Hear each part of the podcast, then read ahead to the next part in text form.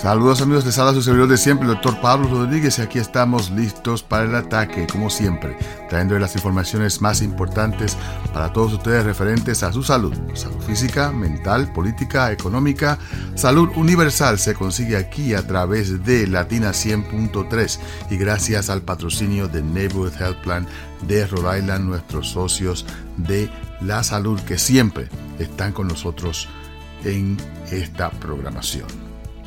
En el día de hoy pues tenemos un programa muy especial ya que estamos viendo un reporte del Centro de Control de Enfermedades en inglés, Centers for Disease Control o la CDC, hablando acerca de la epidemia de enfermedades transmitidas sexualmente que han ocurrido en los Estados Unidos, ya que acaban de revelar las estadísticas de estas enfermedades para el año 2021 y las comparan con otros años donde habíamos visto pues una reducción pero que ahora estamos pues un poquito problemáticos. Y como todos ustedes saben las enfermedades transmitidas sexualmente pues como dice el nombre se transmiten sexualmente. Y aparentemente la gente después de la pandemia y del encierro aparentemente han olvidado la manera de cómo protegerse y se han vuelto locos están pues teniendo relaciones sexuales sin protección, creando entonces esta epidemia.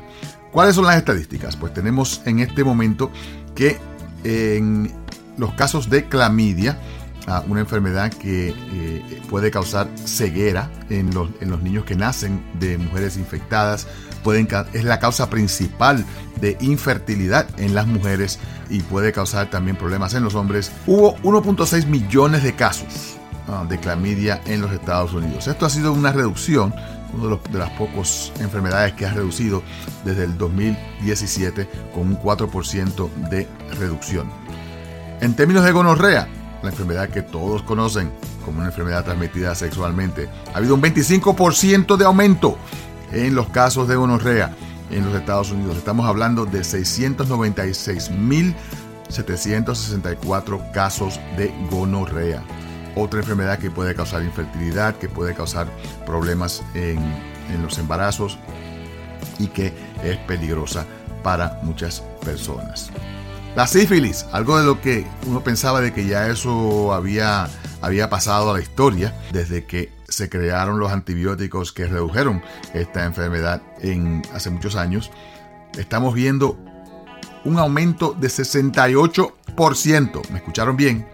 68, 68% de aumento en los casos de sífilis desde, desde el 2017, con 171 mil casos en los Estados Unidos.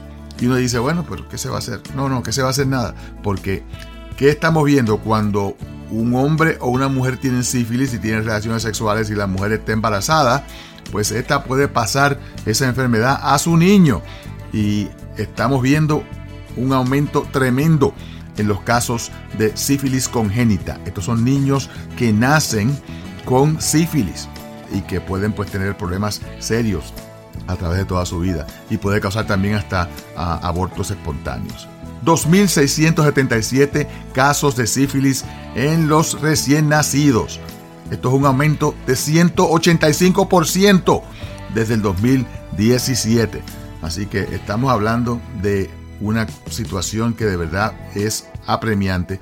Y no solamente vamos a mencionar de que estamos teniendo estas epidemias, sino que vamos a tratar de eh, escudriñar por qué esto está sucediendo y qué rol tiene el gobierno para poder eh, reducir estos casos o cuál ha sido el rol del gobierno en el aumento de estos casos, porque muchas veces se le echa la culpa a la gente solamente, pero el gobierno también tiene que tomar cartas en el asunto y no lo ha hecho hasta este momento. Pero eso vamos a hablar un poquito más adelante. Entonces, cuando uno habla de esta situación de las enfermedades transmitidas sexualmente, pues mucha gente dice, ah, pero yo no estoy a riesgo. ¿Cómo yo voy a estar a riesgo? Yo soy una persona tranquila, yo no estoy con 50 gente en la calle. El problema es que mucha gente no sabe o no se dan cuenta o no lo quieren aceptar, porque yo conozco muchas que no lo quieren aceptar tampoco el hecho de que usted tiene relaciones sexuales con todas las personas que la otra persona ha tenido. ¿Me escucharon bien? Usted tiene relaciones sexuales con todas las personas que ha tenido relaciones sexuales con su pareja. ¿Qué significa esto? Que si su pareja está en la calle, hombre o mujer, porque siempre pues dicen que los hombres, pero las mujeres también este, están envueltas en esta, en esta redada, ¿qué sucede? Que usted está expuesta o expuesto a las enfermedades transmitidas sexualmente que pueda obtener su pareja. Y la gente dice, no, pero eso es teorético, eso no tiene que ver nada. Señores, vamos a ser bien honestos. El VIH, el virus de inmunodeficiencia humana que causa el SIDA, en las mujeres latinas es transmitido sexualmente, heterosexualmente. La gente siempre piensa, no, el virus de VIH, eso es para los drogadictos y para los gays. No, en las mujeres latinas, me escucharon bien, la manera principal que lo obtienen es a través de la relación sexual con sus maridos o con sus novios o con sus queridos. Y hay hombres que están en la calle, muchísimos hombres que están en la calle, que sus mujeres o no lo saben o no lo quieren saber o cierran los ojos y dicen, bueno, así son los hombres. Yo he oído eso muchas veces. No, usted sabe, los hombres son así. No, los hombres no son así. Los hombres no son así. Si usted está en la calle eh, teniendo relaciones sexuales sin protección, usted está poniendo a riesgo a, su pareja. Y desafortunadamente eso es algo que, como dije anteriormente, ha afectado seriamente, especialmente a la mujer latina cuando estamos hablando del VIH. Así que si tenemos entonces que eso está causando problemas en la mujer latina, el VIH, pues entonces, ¿qué podemos decir de la clamidia? ¿Qué podemos decir de la gonorrea? ¿Qué podemos decir de la sífilis? ¿Qué podemos decir de la sífilis congénita? Los bebés naciendo con sífilis como resultado de la relación sexual entre sus padres. ¿Quiénes están a riesgo? Todo el mundo. Todo el mundo está a riesgo. Si usted tiene relaciones sexuales, usted está a riesgo. Los únicos que no tienen ningún tipo de problema son la, gente que son vírgenes, que nunca han tenido relaciones sexuales. Y cuando digo vírgenes, estoy hablando vírgenes por todos los orificios, porque esto es otra cosa también que la gente no, no, no piensa, de que, ah, no, yo no tengo relaciones sexuales, yo soy virgen, yo nunca he tenido relaciones sexuales. Pero si está teniendo relaciones orales, teniendo relaciones anales, está teniendo relaciones por cualquier parte del cuerpo, usted tiene riesgo de eh, tener eh, una enfermedad transmitida sexualmente. Y ahora, con la viruela del mono, no hay ni que tener relaciones sexuales. Contacto de piel a piel. Se están estrujando sin ropa, sin hacer nada. Usted también está a riesgo de obtener entonces esta nueva enfermedad. No es nueva, pero esta, esta nueva epidemia que hay de la viruela del mono. Entonces, cuando hablamos de personas a riesgo, pues tenemos siempre de que hablar de las personas que están a mayor riesgo, porque en mi opinión todo el mundo está a riesgo porque todo el mundo trata de tener relaciones sexuales. Pero los que están a mayor riesgo debido a su estatus como persona son principalmente las personas jóvenes, de 15 a 24 años de edad, es donde la incidencia de estas enfermedades transmitidas sexualmente pues eh, son más prevalentes. ¿Y por qué? Porque señores estamos experimentando, estamos empezando nuestra vida de adultos y cuando empezamos a ser adultos lo primero que hacemos es meternos en la cama. Y de acuerdo a las estadísticas, pues ahí es que estamos viendo la mayor incidencia de estas enfermedades transmitidas sexualmente. ¿Quién más está a riesgo? Los hombres gay y bisexuales. Y vamos a ser un poquito más ¿verdad? Honestos. No solamente los hombres gay y bisexuales, los hombres que tienen relaciones con hombres. Eh, porque tenemos una, ah, un mito en, en nuestra comunidad de que el hombre que penetra a otro hombre no tiene que ser gay. Ah, no, yo no, yo no, yo lo que hago, tú sabes, no, no, tiene que ver nada con, con, que yo sea gay. A mí no me gustan los hombres, pero yo, tú sabes, si se me presenta la situación, eso es un riesgo. Usted tiene el mismo riesgo de una persona gay o bisexual si usted tiene relaciones de esa manera. Así que no se, no se traten de librar de, como decimos, de, pecado, porque, ah, no, como yo soy el hombre, el macho. No, usted también está a riesgo. Las mujeres embarazadas, las mujeres embarazadas también están a riesgo y por eso es que durante el embarazo, tan pronto la mujer embarazada que nos llega, que nos llegaba, ¿verdad? Porque ya yo estoy retirado, pero eh, que nos llega a la oficina, pues lo primero que hacemos es que hacemos una batería de pruebas que incluyen, incluyen las pruebas de enfermedades transmitidas sexualmente, gonorrea, clamidia, sífilis, herpes, si hay algún tipo de, lesión, y VIH. ¿Por qué? Porque cuando una mujer sale embarazada, por definición, esa mujer está teniendo relaciones sexuales sin protección o con una protección que no es suficiente para prevenir enfermedades eh, transmitidas sexualmente porque no pudo prevenir el embarazo. Así que toda mujer embarazada tiene que estar pendiente y chequearse sus pruebas y estar seguro de que su proveedor, aunque esto ya es casi 100%, los proveedores ya, automáticamente hacen estas pruebas, pero es importante de que usted pues lo sepa y lo entienda.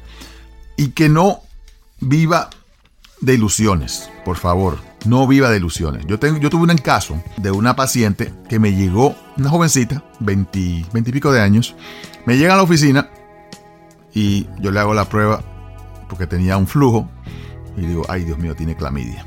Bueno, voy donde ella le digo, mire, este joven, usted tiene clamidia, tengo una enfermedad transmitida sexualmente y tenemos que darle tratamiento y tenemos que eh, enviar a su pareja para que le den tratamiento también.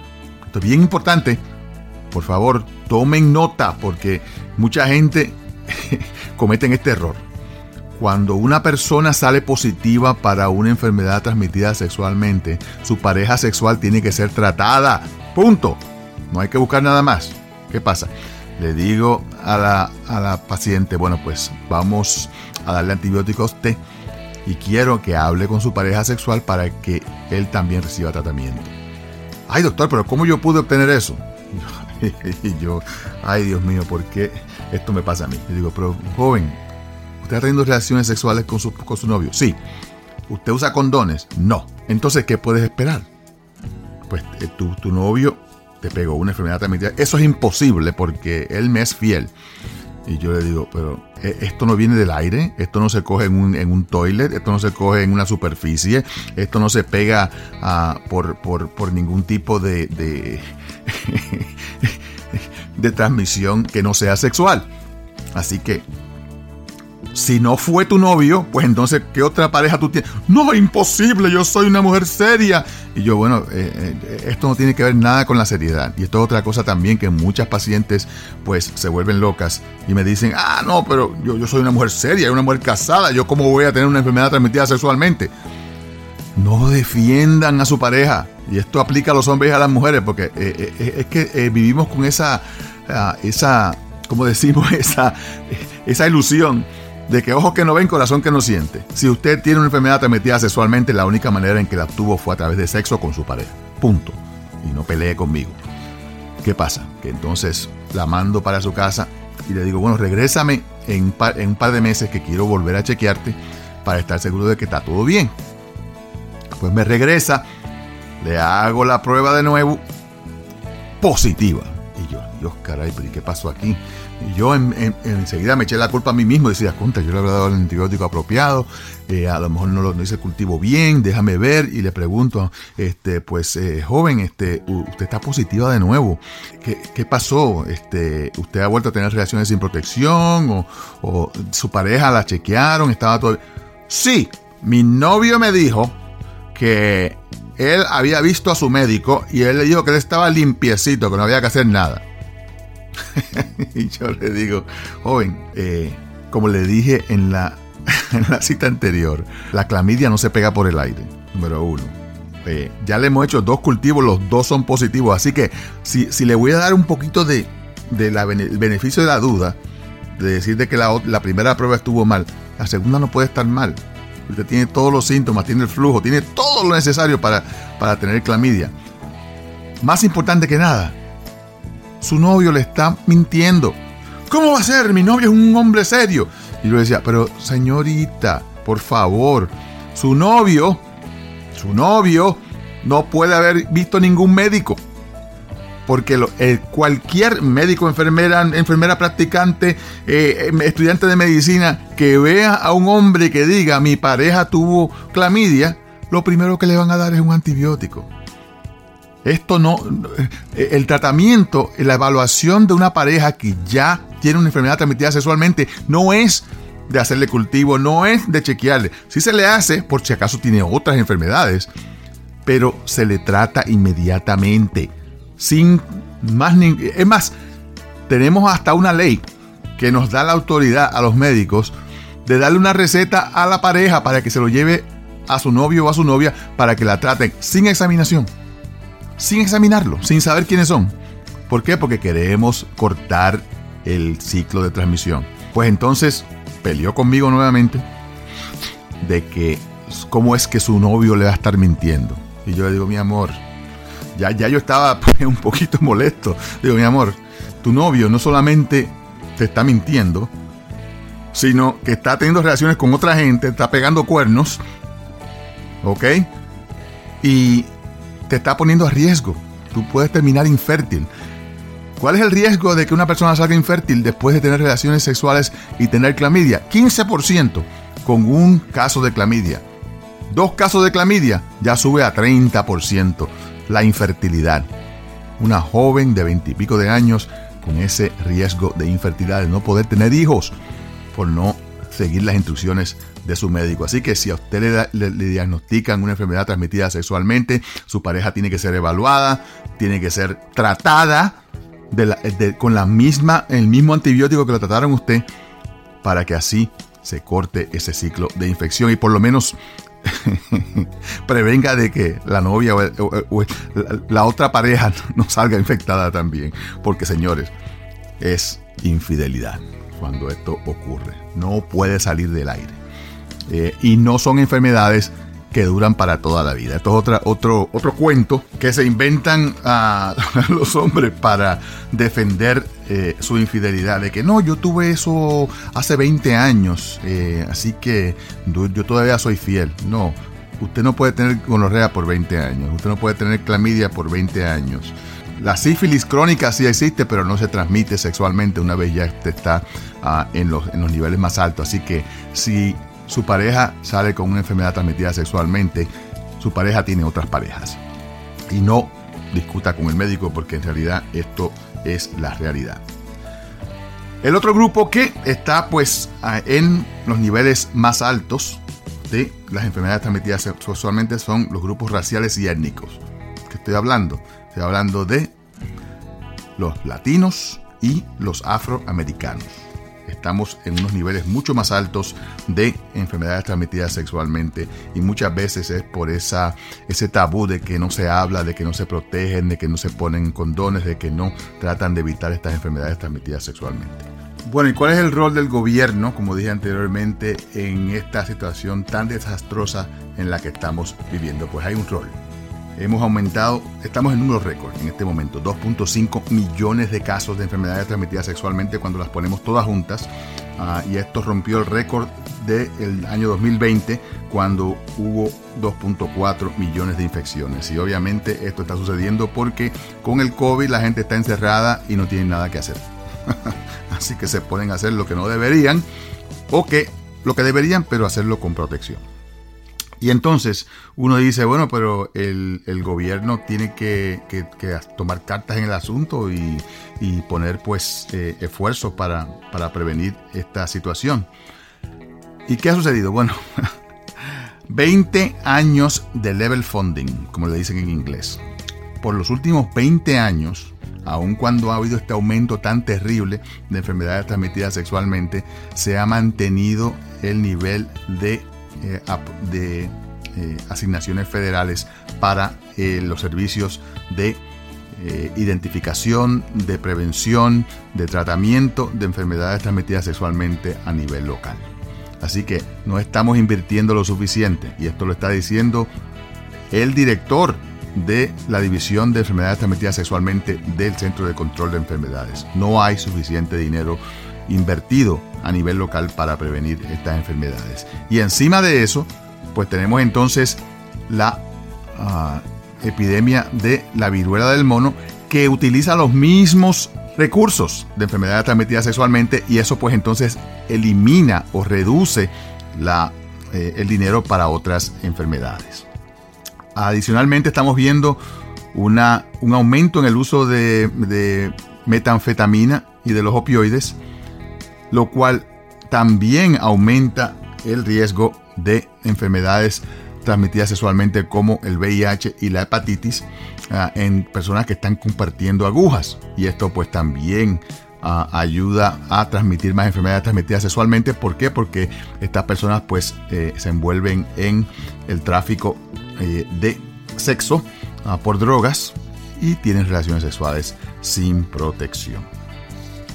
Entonces, ¿qué, podemos decir de nuestros ah, políticos? Bueno, pues cuando se le presenta a estos políticos la situación, ¿qué dicen? Especialmente eh, los republicanos, que son los que están eh, bloqueando eh, este dinero. Bueno, pues el, senador Richard Burr, cuando le preguntaron, y él es el, republicano más alto en el Comité de Salud, Educación del Senado, que esto no es cuestión de dinero, que ya se le ha dado muchísimo dinero a todos estos programas de, de transmisión sexual y que no hace falta más dinero. Y que el otro fue Richard Shelby, otro republicano también, a cargo de las asignaciones federales, del Comité de Asignaciones Federales, y dice que yo no sé si hay una epidemia allá afuera, pero que... Y, no sé por qué hay que darle tanto dinero.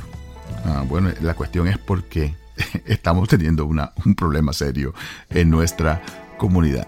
Y para colmo, en Texas, un juez federal acaba de decidir de que no es necesario, de que no es necesario el de que los seguros de salud paguen por servicios que ellos no estén de acuerdo por su religión o por su idiosincrasia o lo que sea.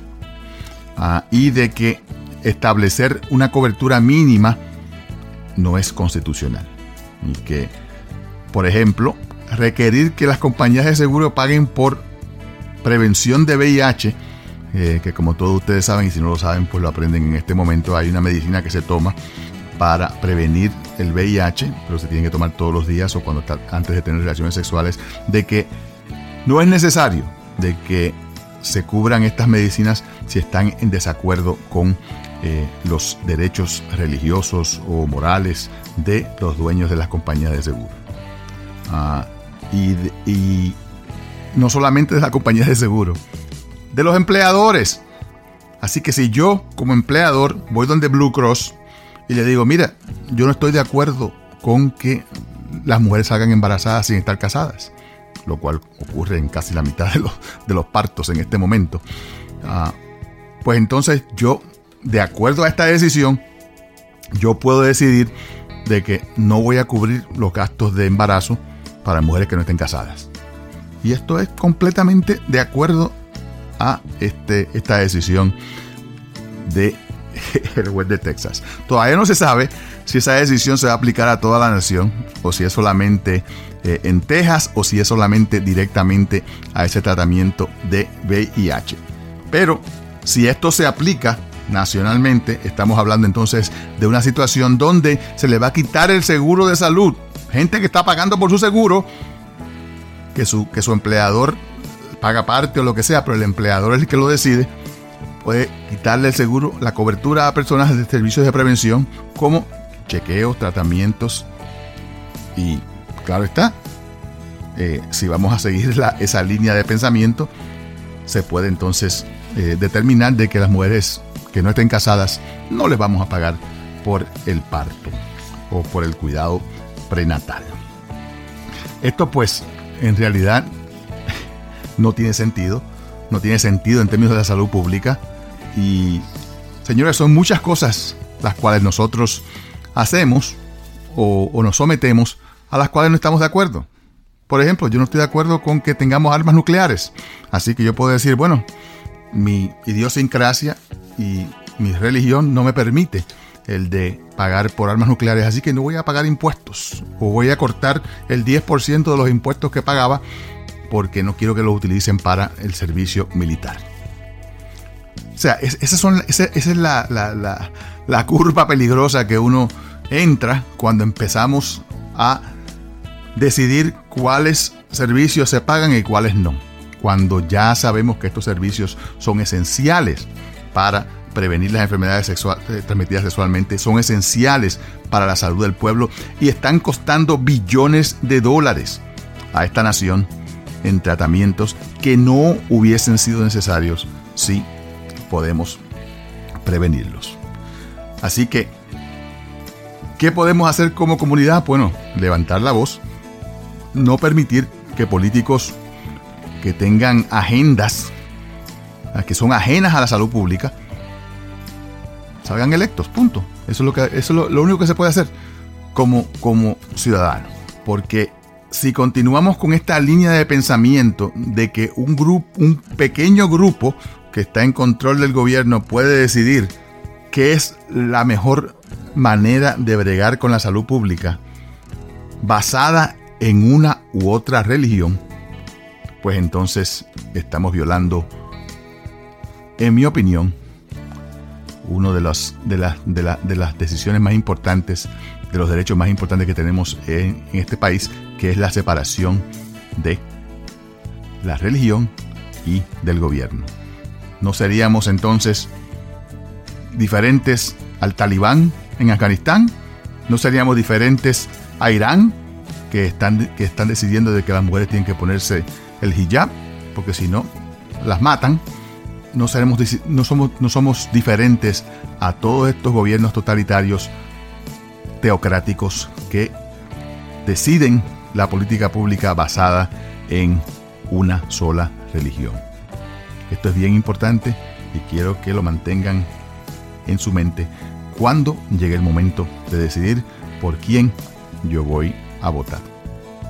Así que esperemos de que esta información haya sido valiosa para todos ustedes. El mensaje final es este. Protéjanse. No se tomen el riesgo de tener relaciones sexuales sin protección, cuando solamente con un solo condón usted puede prevenir no solamente la infección de su pareja, sino la cadena de transmisión, que es la que está ocurriendo en este país. Y especialmente a nuestros jóvenes no se sientan invulnerables. Nadie es invulnerable a estas enfermedades y las consecuencias de estas enfermedades son severas para su salud, la salud de sus hijos y el futuro reproductivo de toda su familia. Si usted quiere tener hijos en el futuro, pues protéjase en el día de hoy. Gracias por estar con nosotros en el día de hoy. Recuerden que este y todos los programas de nuestra salud son auspiciados por Neighborhood Health Plan de Rhode Island, nuestros socios de la salud. Gracias por estar con nosotros en el día de hoy. Se despide de ustedes su servidor de siempre, el doctor Pablo Rodríguez.